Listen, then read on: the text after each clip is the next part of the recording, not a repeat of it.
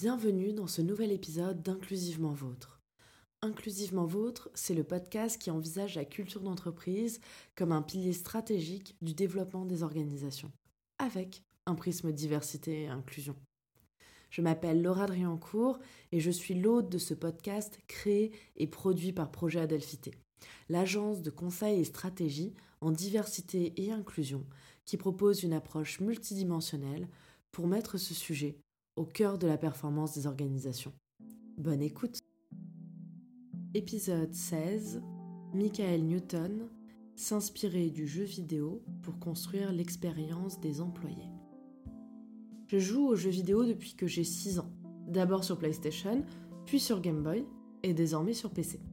Les jeux vidéo sont un intérêt qu'on est plusieurs à partager dans l'équipe de projet Adelphité. D'ailleurs, plusieurs de nos clients sont des studios de jeux vidéo ou des éditeurs. Grâce à cela, nous connaissons bien les problématiques de diversité et inclusion rencontrées dans ce milieu. Ce fut donc passionnant d'échanger avec Michael Newton, responsable RSE chez Ubisoft. Au cours des trois prochains épisodes, Michael partage avec nous son parcours et ses bonnes pratiques pour avoir plus de diversité et d'inclusion dans les jeux vidéo. Cette première partie porte notamment sur la création de l'expérience professionnelle des salariés, le lien entre santé mentale et création de produits de qualité, l'accessibilité des jeux vidéo et le problème que pose la tokenisation. Bonjour Michael. Bonjour Laura. Je suis absolument ravie d'enregistrer cet épisode d'Inclusivement Vôtre avec toi. Merci beaucoup d'avoir accepté d'y participer. Comment tu vas? Eh bien, ça va bien. Je cours partout euh, comme d'habitude, donc c'est que ça va très bien. ok, chouette. C'est vrai que c'est une rentrée, j'ai l'impression, euh, très remplie pour beaucoup de gens. Pour le contexte, on enregistre en septembre 2022 euh, et j'ai l'impression qu'on a une rentrée tous et toutes hyper chargée. C'est très dense et en même temps hyper stimulant, donc je suis ravi de participer à ton podcast et hâte de voir la suite. Trop cool. Pour commencer, je te propose de te présenter, de nous parler un peu de ton parcours, ainsi que de nous parler de l'entreprise pour laquelle tu travailles. Je m'appelle Michael Newton, je travaille chez Ubisoft. Je suis département responsabilité sociétale. On va dire que ce département euh, est en train d'évoluer, est en train d'être renommé comme euh, le département de l'innovation sociétale, c'est-à-dire de trouver des nouvelles réponses aux nouveaux enjeux du monde actuel. Voilà, chez Ubisoft, euh, entreprise qui fait des jeux vidéo. En général, on dit euh, dans le milieu du jeu vidéo des jeux open world, c'est-à-dire où les joueurs et les joueuses vont pouvoir faire leur propre chemin à travers des expériences qu'on espère le plus mémorables possible. À côté de ça, donc, on travaille, le temps de travailler essentiellement avec les associations, de collaborer avec les associations, les ONG, de sorte à pouvoir euh, trouver les meilleurs moyens de collaborer, de leur apporter du positif autant que ces entités nous inspirent. De l'autre côté, j'ai également une casquette associative. Je suis euh, le président d'une association qui s'appelle Loisirs Numériques. Ça résonne beaucoup avec ce que je fais professionnellement, c'est-à-dire que je fais des événements autour du jeu vidéo, c'est-à-dire autant des événements traditionnels comme des tournois, des tables rondes, également tout ce qui permet de mieux comprendre le jeu vidéo pour les personnes qui ne sont pas forcément initiées, pour les parents face justement à l'activité de leurs enfants. Quelques idées caritatives, ou en tout cas solidaires, d'aller un petit peu plus loin que bah, la mission du jeu vidéo qui est d'apporter du fun et de passer un bon moment. Donc on a notamment un projet de bourse et plein d'autres projets assez originaux pour le domaine du jeu vidéo. Voilà. Ah, c'est trop bien que tu aies pu construire un parcours qui croise en fait tes valeurs et une belle carrière dans le monde du jeu vidéo. Et je pense que c'est le souhait de beaucoup de gens de réussir à faire ça. Donc, tu as un parcours qui est super inspirant. C'est pour ça que je suis super heureuse vraiment que tu participes au podcast parce que c'est important d'avoir des rôles modèles. Et je pense que tu rentres vraiment dans cette définition. Et parlant de définition, comment, en quelques mots, tu définirais la diversité et l'inclusion? J'ai entendu une belle phrase qui pour moi, correspond exactement à l'image que j'en ai, c'est que la diversité, c'est d'être invité à une soirée. Tout le monde est invité, tout le monde est bienvenu. Et l'inclusion, c'est d'être invité à danser. En ce sens-là, c'est de pouvoir se dire que tout le monde est considéré dans le sens noble, c'est-à-dire en tant qu'individu, en tant que personne qui a un avis, qui a un point de vue, qui a un style, qui a des croyances, des volontés. Et puis de l'autre côté, que les personnes en face puissent respecter ça. Mais non seulement les respecter, mais les considérer. On doit avoir des espaces d'expression assez importants pour que chacun et chacune puisse se sentir soi-même avoir des besoins qui sont assouvis, en tout cas idéalement, c'est-à-dire ça peut être des prétentions salariales, ça peut être la volonté de progresser en entreprise, ça peut être la volonté de se sentir tout simplement bien et que les personnes en face puissent renvoyer cela positivement. Ça, c'est super important. C'est plus facile à dire qu'à faire et je pense que c'est tout l'enjeu, tant professionnellement que personnellement, pour tout le monde, de se sentir respecté et écouté. Ça paraît effectivement super important et comme tu le dis, c'est plus facile à dire qu'à faire. Chez Projet Adafité, on considère que ça passe beaucoup par la culture d'entreprise. C'est aussi un peu l'idée de ce podcast. Et donc, en quelques mots, pour continuer sur les définitions, comment tu définirais la notion de culture d'entreprise? Je pense que la définition peut évoluer au fil du temps. La définition première que j'aurais, c'est tout le cadre qu'une entreprise met en place pour que tout le monde se sente le mieux dans l'entreprise en question, qu'elle puisse y arriver tant sur les objectifs professionnels, donc euh, par rapport à son boulot, tous les à côté, tout ce qui permet de se sentir bien, c'est-à-dire avoir le mobilier qu'il faut, ça va de la chaise assez euh, flexible jusqu'à avoir des petites choses positives un peu partout, ça peut être dans les salles de pause, ça peut être des fruits pour le snack, c'est tout ce qui est mis en place, du code de conduite d'une entreprise jusqu'à des choses un peu plus informelles qui sont mises en place, des soirées officielles et tout ce qui permet encore une fois aux individus de se sentir le mieux possible dans leur environnement professionnel. Merci beaucoup. L'objet d'Inclusivement Vôtre, c'est de parler de culture d'entreprise comme pilier stratégique des organisations. Et du coup, pour toi, comment la culture d'entreprise peut s'articuler et s'articule avec la stratégie des organisations? S'il y a une stratégie des organisations, c'est-à-dire pour n'importe quelle entreprise d'avoir tout le maillage, ce qui fait une entreprise qui fonctionne tant sur le niveau de son activité business que pour le bien-être des personnes qui la composent, eh bien, il faut que l'objectif business puisse être en phase avec les besoins des personnes en interne et vice-versa. Quand on est dans une entreprise qui crée des jeux vidéo, c'est un domaine déjà très très particulier. Chez Ubisoft ou ailleurs, c'est d'avoir un temps de travail qui soit approprié, quand j'y ai approprié, encore une fois, dans le domaine du jeu vidéo, c'est très malléable. Hein. Un jeu vidéo, ça peut être sur 35 heures, comme ça peut être beaucoup plus. Et la culture d'entreprise doit permettre de rendre ça, euh, en tout cas, le moins compliqué possible, le moins forcé possible. Et je vais m'expliquer là-dessus parce que considère que le jeu vidéo est un métier de passion et qu'on peut passer un temps infini sur le fait de construire des jeux. On est censé créer des univers où chacun va s'amuser, va passer un bon moment. Et donc, euh, le fait de créer ces univers, ça peut être plus de 35 heures. En tout cas, des gens qui bricolent dans leur coin et qui font leurs propres expériences peuvent passer un temps infini là-dessus. Et donc, créer des jeux vidéo qui ont du sens, tant au niveau amusement que de le faire euh, en étant responsable, eh bien, il faut donner un cadre assez clair pour que les personnes puissent arriver à leur but. Donc créer un jeu vidéo, ça prend deux ans, trois ans, voire beaucoup plus.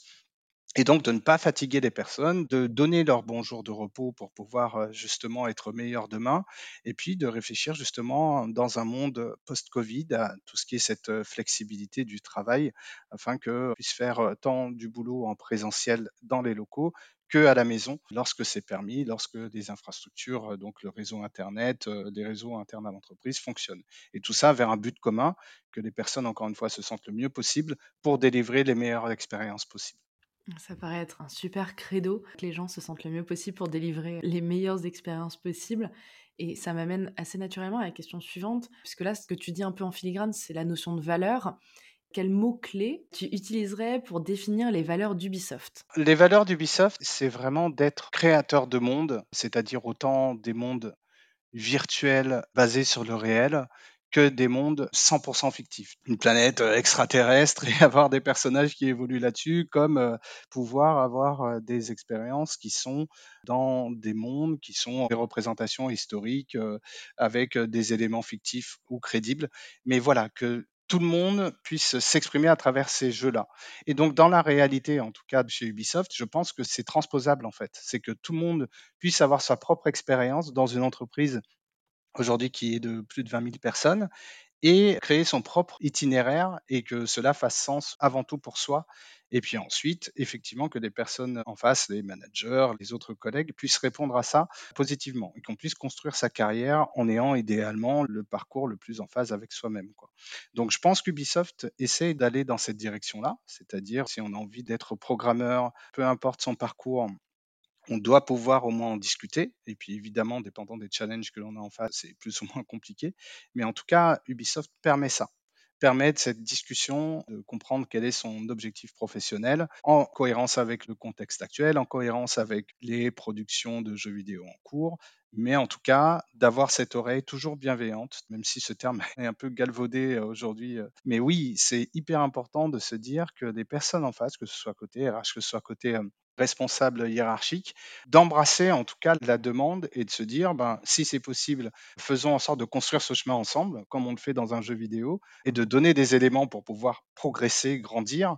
Et sinon, si c'est pas possible, voilà les chemins alternatifs qui sont possibles. Toujours pareil comme dans un jeu vidéo, que le champ des possibles soit le plus clair possible et amener vers une solution qui convienne à tout le monde.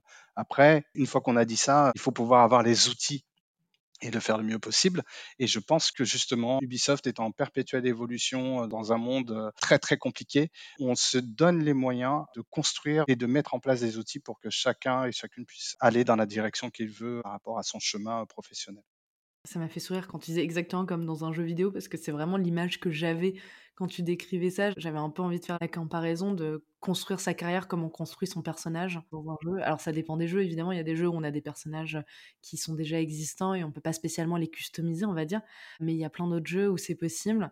Et typiquement, ça m'a exactement fait penser à ça. Et l'idée de regarder les chemins alternatifs, ça me fait penser un peu aux quêtes secondaires qui nous permettent euh, d'acquérir de l'XP pour pouvoir euh, après aller s'attaquer euh, aux gros boss qu'on n'arrive pas à faire parce qu'on n'a pas assez d'expérience. Et ça me fait un peu penser à Et c'est vrai qu'en prenant cette image-là, il y a aussi, c'est-à-dire le côté euh, créer son propre personnage, son avatar.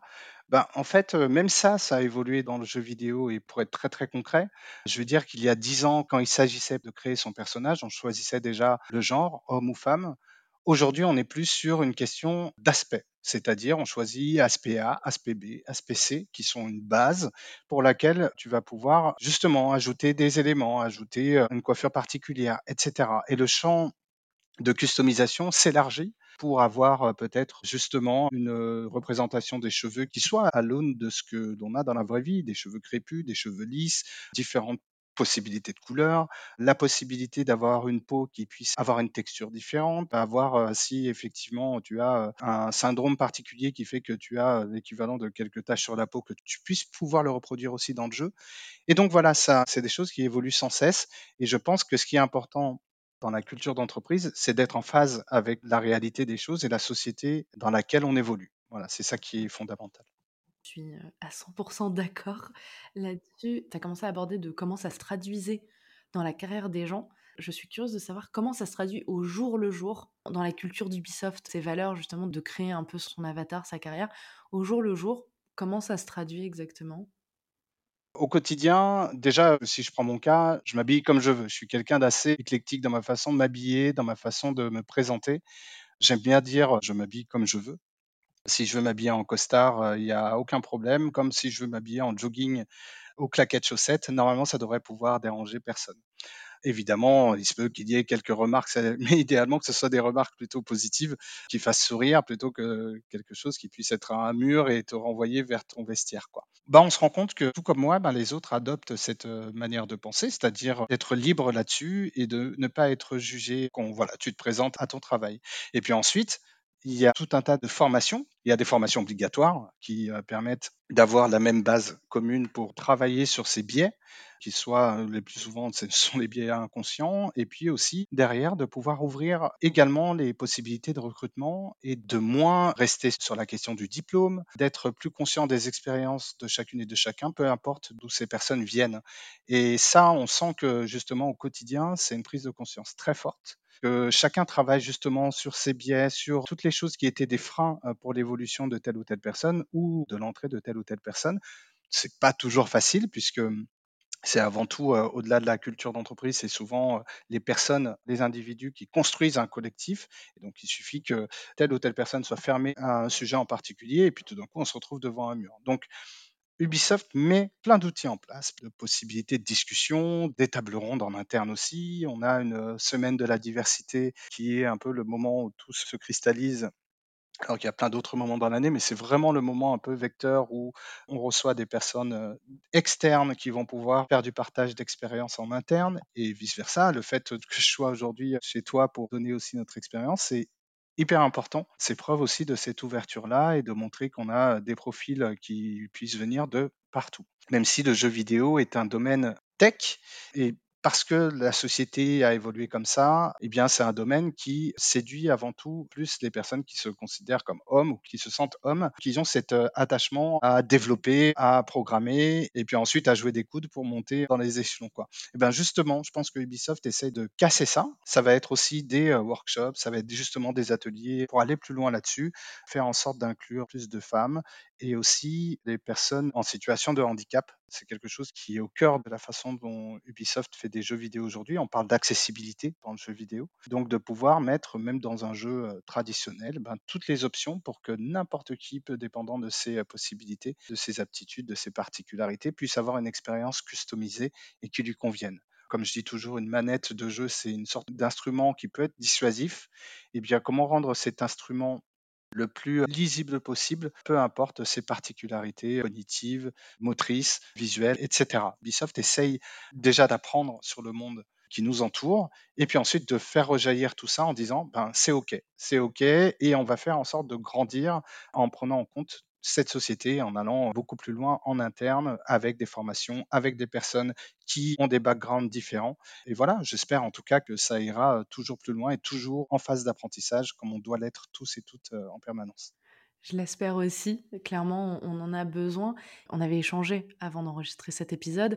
Tu me disais que tu avais eu le sentiment parfois de te sentir un peu comme un alien dans le monde du jeu vidéo, puisque tu es un homme noir et c'est vrai qu'il n'y en a pas assez de représentation euh, ethnique dans les différents secteurs des entreprises en général, mais notamment euh, dans le monde du jeu vidéo. Et c'est important effectivement que tout le monde puisse euh, trouver sa place et ma question, qui est un peu une question d'approfondissement, c'est comment s'assurer qu'on fait un recrutement sans basculer dans la notion de tokenisation, c'est-à-dire qu'on n'embauche pas une personne en se disant bah regardez on a atteint notre quota, on a quand même une personne noire par-ci, une femme par-là, non non non, et voilà. Comment Ubisoft fait ce travail pour justement ne pas risquer de basculer dans une idée de tokenisation et de façon aussi à ce que les personnes qu'on voit moins souvent se sentent moins comme des aliens au fur et à mesure des années qui passent, justement parce qu'on s'améliore en tant que société. Et je parle de société civile, mais aussi de société en tant qu'entreprise. Eh bien, c'est pas facile. Pourquoi c'est pas facile? Simplement parce que je pense que chacun essaye de faire au mieux, dans le sens où Ubisoft, de ce que j'entends ça et là, essaye de toucher tout le monde qu'il faut se battre contre les idées reçues, qu'il faut se battre contre les personnes elles-mêmes qui peuvent être femmes et se dire, par exemple, que la tech c'est pas pour elles. Ben, si c'est pas pour toi directement, ça peut être pour une autre. Et comment est-ce qu'on construit et déconstruit aussi le meilleur chemin possible pour les générations futures? Voilà, pour moi, me concernant en tant qu'homme noir, voilà, on parle de rôle modèle, mais en tout cas, j'essaie d'être un modèle d'ouverture, que ce soit pour les recrutements que je suis amené à faire, pour les prise de parole que je fais aussi dans le monde du jeu vidéo et de la tech en général, en disant notamment de casser cette idée du diplôme avant tout, de casser le fait qu'on dise que la tech c'est pour les hommes, même si on le dit pas, ben parfois ça peut se percevoir comme tel. Donc d'améliorer la représentation tant dans les jeux que au niveau des prises de parole, d'avoir plus de personnes noires, des personnes avec des apparences ou de la corpulence qui soient différentes, qui soient le plus diverses possible, afin que chacun puisse se sentir concerné et se dire, ben pour moi c'est possible. Ça va aussi dans la pluralité des métiers. Créer un jeu vidéo, c'est le meilleur parallèle que je puisse faire, c'est comme créer un film il y a des auteurs et des autrices, il y a des personnes qui vont dessiner, il y a des personnes qui vont faire de la musique, il y a des comédiens et comédiennes de doublage, il y a des performeurs qui vont faire des cascades et dont on va capturer le mouvement. Donc de montrer le champ des possibles et de se dire, ben oui, toi qui es passionné de chant, eh bien on peut faire une bande originale ensemble pour tel ou tel jeu. Tu peux contribuer à mettre ta voix ou ton art au service de telle ou telle expérience il y a la réalité virtuelle, il y a de la réalité mixte, il y a encore un autre truc qui mélange la réalité virtuelle et notre réalité physique. Et tout ça, ça touche tout un tas de métiers. Et donc de dire qu'il y a tant des métiers de la création, mais aussi des métiers de support. Je ne crée pas de jeu, hein. je suis encore une fois en relation avec les associations et des ONG. Moi, j'ai toujours voulu travailler dans une entreprise de jeux vidéo, mais je suis aussi beaucoup battu pour déjà qu'il y ait des personnes qui me ressemblent au moins un, un temps soit peu. Ça aussi, ça redonne confiance en fait. Ça casse le syndrome de l'imposteur et cette notion de tokenisation qui est que on a l'impression parfois d'être le seul ou la seule autour de soi. Ça arrive encore euh, quand je vais dans des salons. Ça m'arrive parfois de me dire tiens, je suis le seul noir dans cette assemblée de 50 personnes. Les gens diront oui, mais c'est parce que ça intéresse moins les noirs. Ben non, je m'identifie pas aujourd'hui euh, quand je postule à un emploi ou que je vais à un événement en tant qu'homme noir qui veut rencontrer d'autres personnes noires. Quand on est dans le métro, il y a euh, des personnes de tous horizons. J'aimerais que dans le jeu vidéo et que tout le monde pense ainsi en se disant ben c'est ouvert à tout le monde. Et surtout, on n'a pas forcément besoin d'être excellent pour travailler dans le jeu vidéo. De se dire qu'on est le meilleur ou la meilleure, c'est pas quelque chose que je soutiens. Je pense qu'à partir du moment où on a des aptitudes, qu'on sait réfléchir, qu'on sait raisonner, qu'on comprend les choses, on peut contribuer à une aventure collective, une aventure d'entreprise. Et donc, chez Ubisoft, comme dans n'importe quelle entreprise dans le jeu vidéo ou ailleurs, on doit pouvoir trouver sa place dans le métier qui nous convient avec les aptitudes que l'on veut bien partager à cette entité. Nos échanges avec Michael ont pris une forme en entonnoir. Nous avons d'abord abordé la culture d'entreprise sous un angle de stratégie des organisations pour aboutir à sa traduction dans la vie quotidienne via le style vestimentaire en passant par la création de jeux vidéo. Dans la deuxième partie de notre échange, nous approfondissons la notion de tokenisation ainsi que le positionnement de Michael en tant que manager et homme noir. Nous espérons que cet épisode vous a plu. Vous pouvez nous retrouver sur toutes les plateformes d'écoute, mais aussi sur le site www.projet-du-milieu ainsi que sur la page LinkedIn et Instagram de Projet Adelphité. Tous vos likes, partages, commentaires sur toutes les plateformes d'écoute, ainsi que vos 5 étoiles sur Apple Podcast soutiennent notre travail. À très bientôt pour un nouvel épisode d'Inclusivement Vôtre.